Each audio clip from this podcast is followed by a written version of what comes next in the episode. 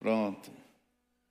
Irmãos, a minha oração nessa manhã, tanto vocês que estão aqui presentes, como vocês que estão em casa, é que através do estudo da palavra, nós saiamos do encontro abençoados, edificados.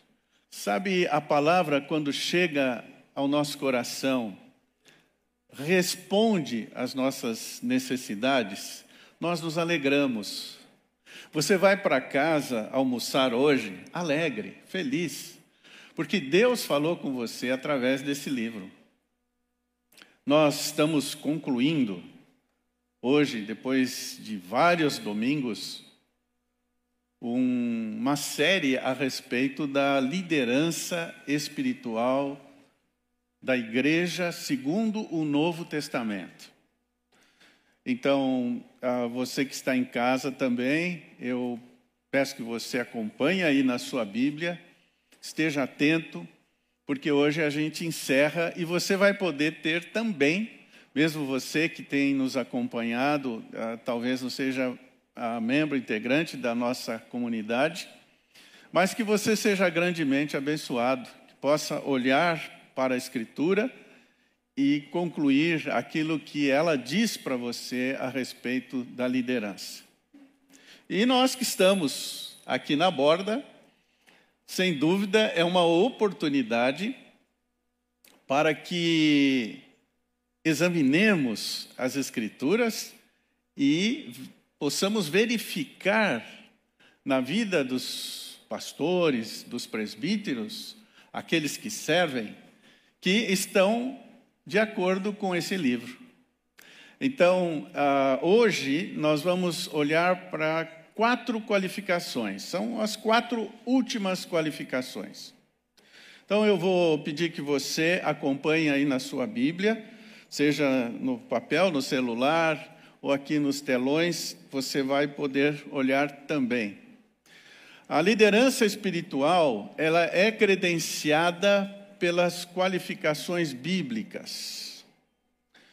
Então, quando você olha para um líder espiritual, você precisa verificar que esse líder, ele vivencia as qualificações bíblicas que são apresentadas aqui nas cartas pastorais. 1 Timóteo e Tito também, quando Paulo está orientando né, as igrejas a serem informadas como elas deveriam proceder com relação à liderança espiritual. E eu vou pedir que vocês acompanhem comigo agora o texto bíblico, ali em 1 Timóteo, capítulo 3, versículo 1 ao 7. Eu vou ler desde o versículo 1 para que você seja envolvido no contexto uh, desse estudo. Depois eu vou trabalhar nas quatro últimas. Então verifique aí o que diz o texto bíblico. Fiel é a palavra. Se alguém aspira o episcopado, excelente obra almeja. É necessário, portanto, que o bispo seja irrepreensível, esposo de uma só mulher, temperante, sóbrio, modesto, hospitaleiro, apto para ensinar, não dado ao vinho, não violento, porém cordato, inimigo de contendas, não avarento, e que governe bem a própria casa, criando os filhos sob disciplina, com todo respeito. Pois se alguém não sabe governar a própria casa, como cuidará da igreja de Deus? Não seja neófito, para não suceder que se ensoberbeça e incorra na condenação do diabo. Pelo contrário, é necessário que ele tenha bom testemunho dos de fora a fim de não cair no opróbrio e no laço do diabo. O credenciamento a habilitação para um guia, um líder espiritual, para um presbítero, para os pastores da comunidade, passa pelas qualificações. E é muito simples, elas estão relacionadas aqui no capítulo 3 de 1 Timóteo e também no capítulo 1 de Tito. São textos que andam juntos. Agora, eu sei que há perguntas e a minha oração nessa manhã, eu peço a Deus que Ele responda as perguntas que porventura nós estamos trazendo para um momento como esse. Por exemplo, como é que você chega a identificar um líder espiritual na igreja? Isso não é instantâneo, isso não acontece de repente. Se você tem acompanhado aqui na borda, você sabe que o primeiro passo para o credenciamento de uma liderança é ele desejar, ele aspirar. Por isso que o texto começou assim, chamando a atenção para o desejo dessa pessoa. E quem coloca isso é o próprio Deus, é o Espírito Santo alguém desejoso de servir na igreja, de ajudar as pessoas, de trazer as pessoas para o conhecimento da Escritura. Na sequência, ele precisa apresentar as qualificações bíblicas. Vocês observaram através da série, não é algo que apresenta ou coloca um líder espiritual como perfeito, sem erros e falhas. Mas ele é irrepreensível, ele trata das suas deficiências, corrige os seus erros. É uma pessoa ensinável. Agora, como é que você observa isso? Muitas igrejas, você sabe, montam uma equipe para a renovação do quadro de pastores na igreja e convidam essas pessoas para que ele venha e pregue. Aí ele prega uma, duas vezes, faz algumas entrevistas. Nós não temos agido assim. Nós convidamos a pessoa desejosa de servir, mas ela não vem com reconhecimento de um guia espiritual, de um pastor ou de um presbítero. Ela serve, ela convive conosco, e isso às vezes leva dois, três anos, até que a comunidade, os demais pastores, identifiquem as qualificações bíblicas na vida dessa pessoa. Bom, mas como é que ele vai viver esse tempo? Se ele precisa de ajuda financeira, ele terá. Mas o reconhecimento pastoral, presbiteral, como guia, só virá a partir da identificação das qualificações na vida dessa pessoa. A igreja precisa notar, como vocês já estudaram em 1 Pedro capítulo 5, que ele serve espontaneamente, serve de boa vontade. Ele é, é o exemplo, é o modelo. Então, esse processo de identificar uma liderança é um processo que passa por um, uma, um processo amplo. E tem outro detalhe que nós precisamos saber. Dentro do nosso quadro de liderança espiritual, você terá aqueles que se dedicam exclusivamente ao ministério na borda, na igreja. Eles não têm outra atividade fora. Mas também a liderança espiritual da borda é composta de irmãos que têm uma atividade fora e parte do seu tempo se dedicam à borda. São o que nós chamamos obreiros de tempo parcial. Hoje, para esse biênio 2022-23, nós temos dois obreiros que dão tempo parcial. E vocês sabem, o Marcos Barbosa, que esteve aqui agora de manhã, coordenando o culto, e o Luiz Antônio, que também se dedica parcialmente ao ministério da borda. Evidente que, dentro do que é parcial para eles, eles se dedicam ao extremo. É isso que a igreja observa. E aqueles que são exclusivos também têm a sua dedicação intensa. E a igreja está observando. Mas como nós estamos respondendo questões sobre qualificações, nós vamos iniciar aqui esse processo agora.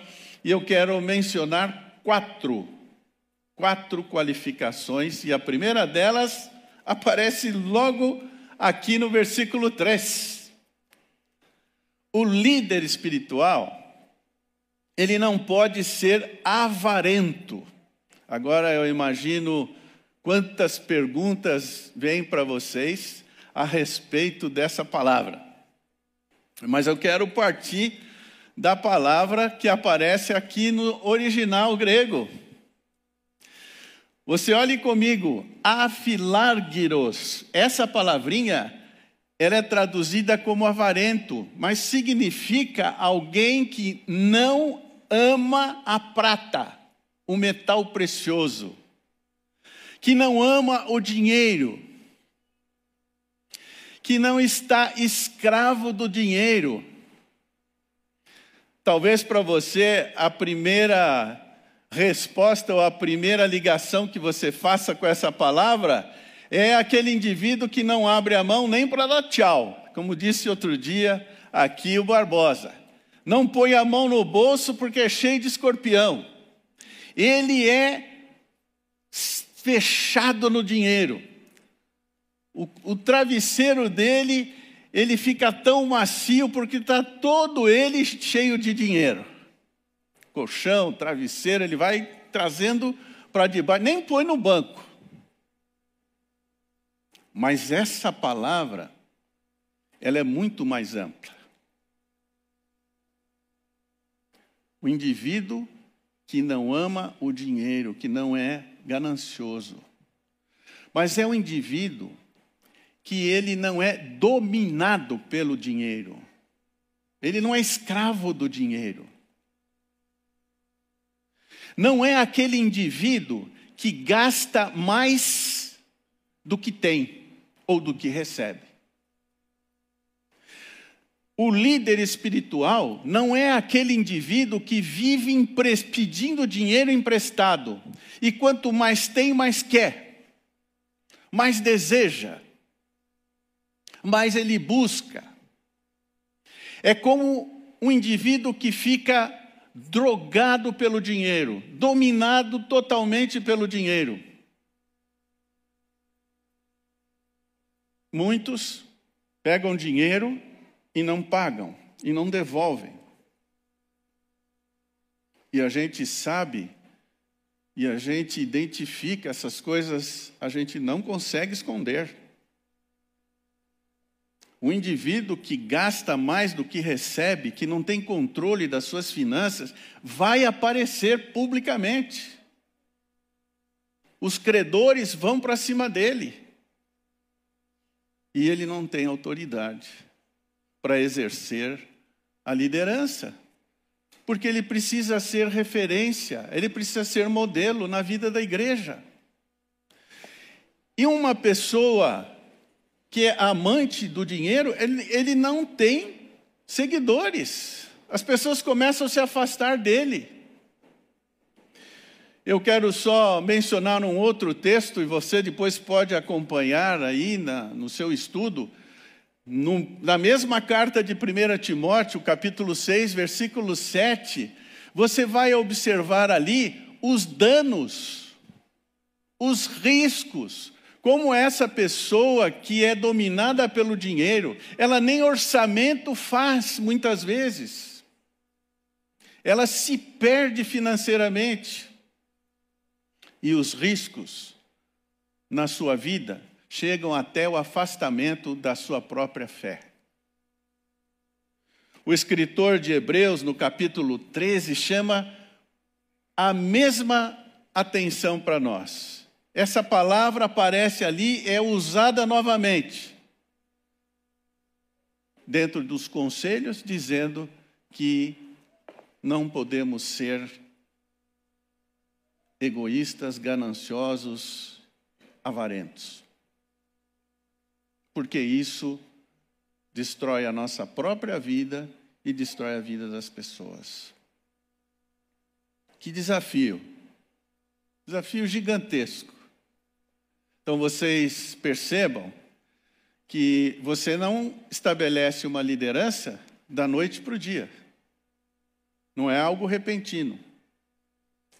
Ah, você que tem uma criança pequena aí do seu lado, comece a ensiná-lo sobre o dinheiro. Vocês pequenininhos aí, ó, estão vendo daqui, estou vendo ali, Bernardo está lá, lá com seus pais. Tem mais, tem outros pequenos aqui, isso. Comece a estudar como usar o dinheiro, mas à luz da Escritura. Como a Bíblia ensina, porque quando você se tornar um adolescente, um jovem, um adulto, casado, líder do seu lar, você saberá usar muito bem o dinheiro e não será vítima de um descontrole financeiro na sua vida, tanto retendo mais do que agrada a Deus, como gastando sem controle na sua própria vida. Mas essa sequência chega até a liderança do lar, o governo da casa. Ele precisa governar bem a sua casa. Agora, veja como é importante. Amanhã ou depois vocês vão crescendo, vão casar e vão precisar gerenciar e administrar e governar a sua casa, com a esposa e os filhos. E esse verbo que aparece aqui, proestamenos, é o verbo que indica alguém, ele sugere alguém que vai à frente da família. É alguém que guarda, protege, dá a provisão, o cuidado, que lidera a família.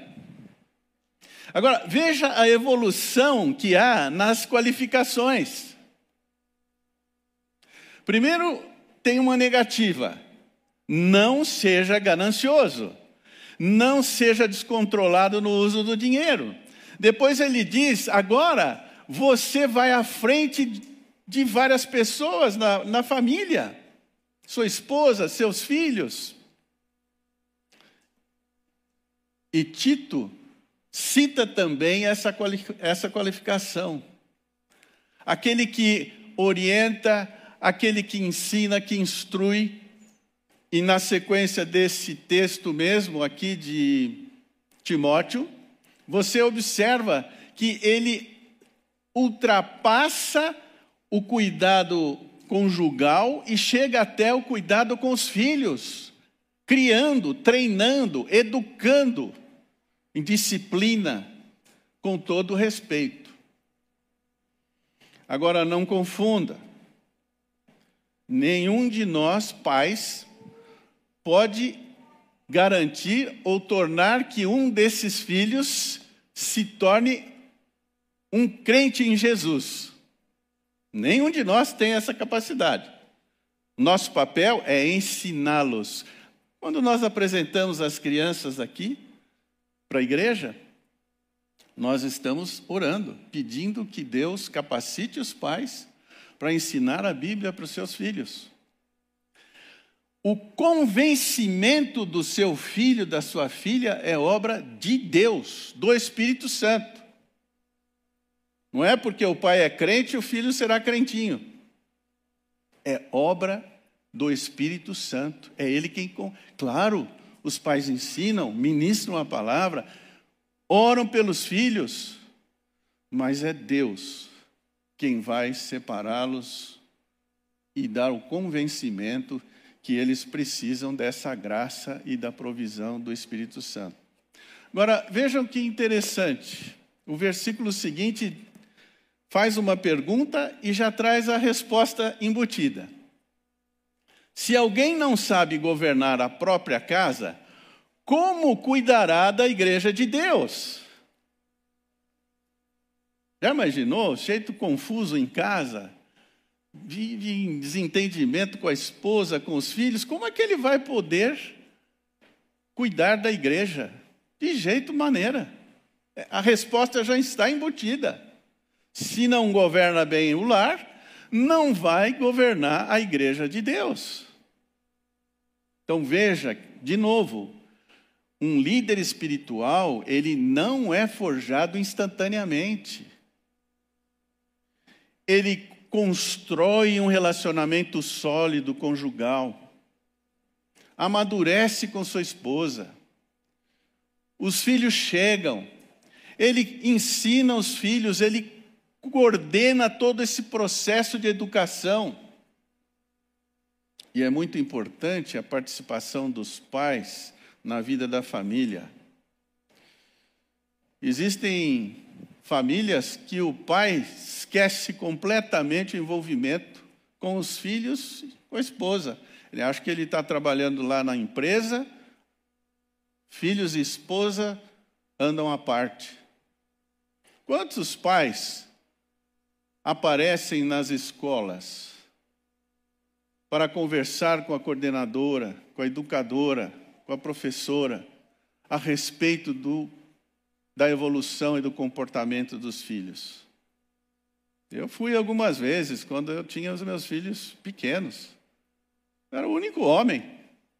Os homens acham que não é para eles. São ajustes que são feitos através do tempo. A ajuda, a participação, como 1 Pedro fala, o marido vivendo a vida comum do lar, ajudando a esposa, cooperando com a esposa nas diversas fases da vida. Isso é parte do governo do lar, é parte do ensino bíblico para o casamento, para a família. E chega lá, na troca daquela torneira que fica pingando, naquela porta que não fecha direito, que precisa ser lixada para não fazer barulho, incomodar o vizinho na hora de fechar. E aí vai. O marido que governa bem a sua casa ele vai governar a igreja. Ele vai ser sensível às necessidades de toda a comunidade. Mas aparece aqui na sequência uma outra negativa. Ele não pode ser neófito, novo. Mas uma evidência que a liderança espiritual ela é constituída através da evolução do tempo. Essa palavrinha neófito aí, literalmente significa planta nova, recém-plantado. Se você olhar para 1 Coríntios, capítulo 3, o apóstolo Paulo usou essa metáfora por isso que nós estamos afirmando que o líder espiritual não pode ser recém-convertido. Ele precisa ser maduro. Não pode ser recém-plantado, novo na fé. Paulo, quando usa essa metáfora, ele diz: Eu plantei, Apolo regou, mas o crescimento vem de Deus. Então é muito importante ter isso em mente. O indivíduo chegou na igreja, ele se batizou e já colocam essa pessoa na liderança espiritual da igreja. Isso não deve acontecer. Por quê? O texto aponta, avisa, adverte. Porque o recém-batizado, aquele indivíduo que chegou a Cristo, novo convertido, ele precisa amadurecer, ele precisa crescer, ser instruído na palavra de Deus. Por quê? Para que ele não se ensoberbeça. Por isso que a igreja não pode colocar um indivíduo novato para conduzir o rebanho. Isso tem a ver com a idade também. A própria palavra presbíteros, você sabe que ela significa anciãos, mais velhos, mais experientes. E a ideia do neófito colocado à frente de uma comunidade é aquele indivíduo que vai se enchendo. É o famoso bola cheia. Ele vai se achando. A ideia desse verbo é de alguém que vai sendo inflado e vai não em gordura, mas em soberba. Ele vai se achando e vai ocupando o espaço. A ideia dessa palavra também é alguém que é envolto numa fumaça, numa neblina. Isso não deve acontecer. Então a igreja precisa saber identificar a sua liderança. E ele fica sujeito a cair nos laços do diabo. e ser condenado naquilo que o diabo foi condenado, que é o orgulho, a soberba. Pelo contrário, diz o texto, a quarta e última das qualificações. Ele precisa ter bom testemunho daqueles que estão fora da comunidade. É a ideia dessa palavra martiria o que se diz de alguém, o que se fala de alguém, a reputação de alguém. Ah, você conhece o João da Silva? Você conhece o Renato? É aqui que ele vem buscar comida às vezes? Como ele trata vocês? Qual é o relacionamento deles com vocês? E aí você precisa ouvir do padeiro, do garçom, da faxineira do prédio, o zelador do prédio. Como é que é a vida desse líder espiritual fora da igreja? Ele tem um bom testemunho? O que as pessoas falam dele? O que, que o vizinho fala dele quando ele foi resolver o problema que o vizinho tocava muito alto as suas músicas e ele foi lá pedir para baixar o, o volume. Como que ele fez isso? Como é que foi? Ele continuou amigo com o vizinho? Sobre falar? Eles se falam hoje? Ou simplesmente a polícia precisou vir porque eles iam se pegar ali com a violência? Como que ele resolve quando o vizinho estaciona o carro na frente da garagem e pega, impede de sair. Como é que ele trata isso?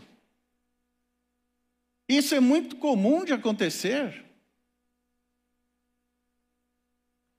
Você precisa ouvir e saber como é que aqueles de fora têm se relacionado com esse líder espiritual. Isso não se adquire instantaneamente. E muitas vezes nós vamos errar nisso. Mas existe o caminho da correção, do ajuste. Será que o vizinho vai poder falar: olha, realmente ele foi muito rude comigo, mas Pouco tempo depois, ele bateu aqui, apertou a campainha e veio pedir perdão da maneira como ele falou comigo. Olha o testemunho. Aquele indivíduo, ele não é perfeito, ele erra. mas ele é irrepreensível. Ele trata as suas fraquezas, os seus erros.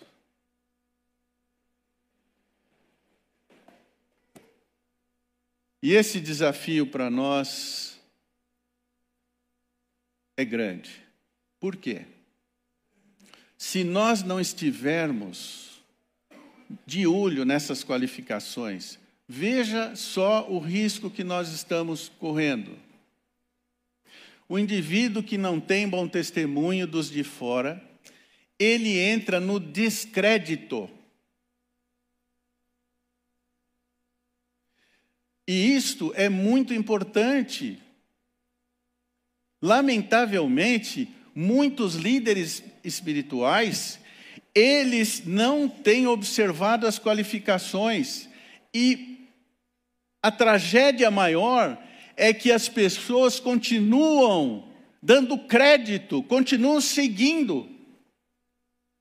Porque colocaram na sua cabeça o quê? Que eles são pessoas que desceram do céu e são intocáveis. Mas a Bíblia diz outra coisa.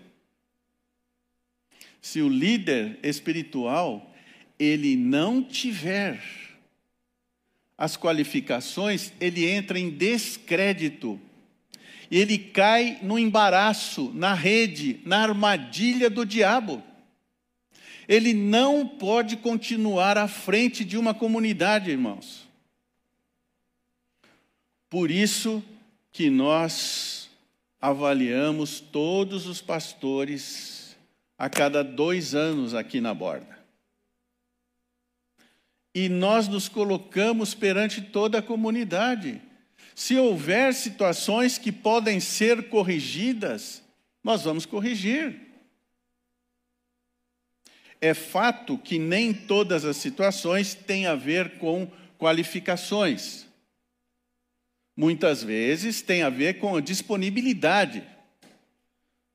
A pessoa não pôde mais continuar porque ela mudou de residência, está distante da igreja. O trabalho dela passou a exigir mais dela, então ela não tem mais a condição. Mas se tem a ver com qualificações bíblicas, nós não podemos continuar seguindo essa liderança.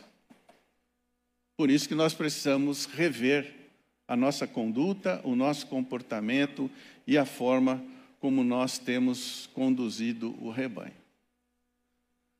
A liderança da igreja, ela é credenciada pelas qualificações bíblicas. Irmãos, vocês que nos acompanham à distância, isso está claro nas Escrituras. Não é difícil de entender e compreender. Mas nós precisamos olhar com muito temor e observar cuidadosamente o que a palavra de Deus diz a respeito das qualificações.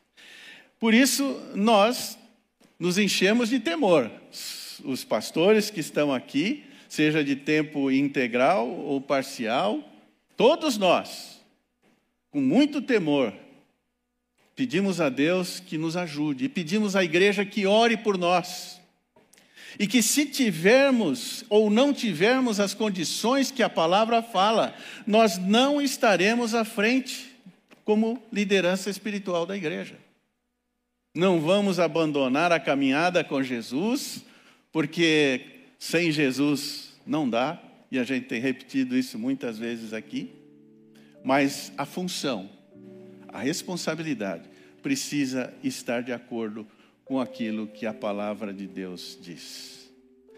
Essa é a minha oração, é o meu pedido de oração, que o Senhor nos capacite e nos sustente nessa caminhada e que muitos outros que estão nessa direção saibam que é um processo contínuo de amadurecimento e que o Senhor mesmo alimente esse desejo no coração de muitos outros para que possam servir na igreja de Jesus, sendo benção.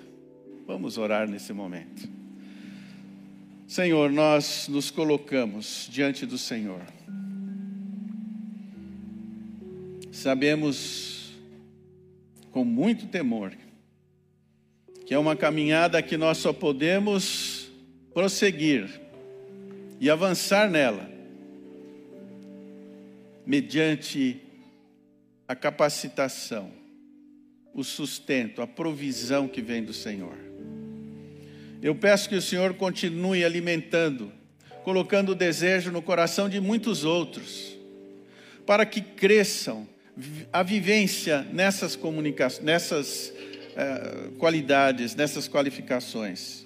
E que nós possamos ter muitos outros líderes espirituais aqui, qualificados biblicamente, e sendo exportados também para outros lugares, outras igrejas, servindo o Senhor conforme o Novo Testamento, a tua palavra nos orienta. Eu peço em nome de Jesus. Amém.